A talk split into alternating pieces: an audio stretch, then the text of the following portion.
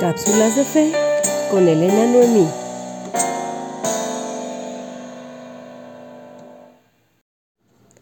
Hola, ¿qué tal? Bienvenidos a una nueva cápsula de fe. ¿Qué tienes en tu mano? ¿No te pasa que a veces piensas, si tuviera tal cosa, haría esto? ¿O si tuviera esto otro, haría X cosa?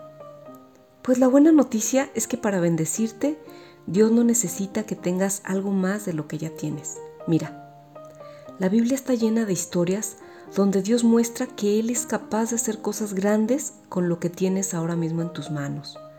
Por ejemplo, cuando le habló a Moisés, le preguntó, ¿qué tienes en tu mano?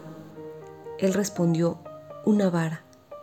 Y esa vara fue suficiente para que Dios hiciera grandes maravillas.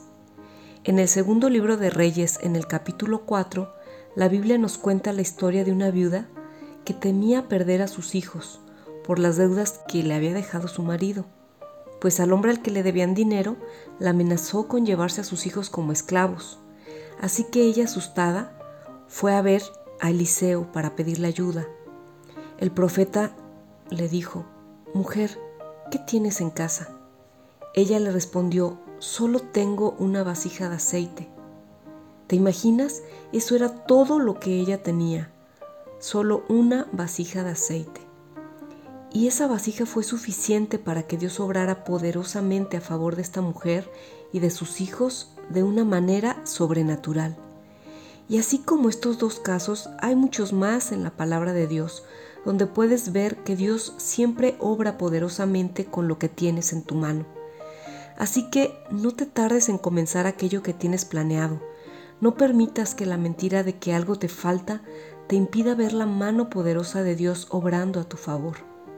Comienza con lo que tienes y Dios proveerá lo que vayas necesitando en el camino. Bueno, espero que guardes esto en tu corazón.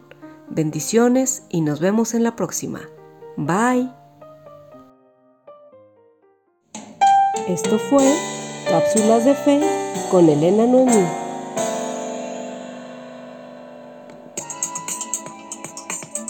Para más cápsulas de fe y más contenido, sígueme en Spotify, Facebook, Instagram y YouTube como Creados para Mucho Más y en mi blog creadosparamuchomás.blogspot.com.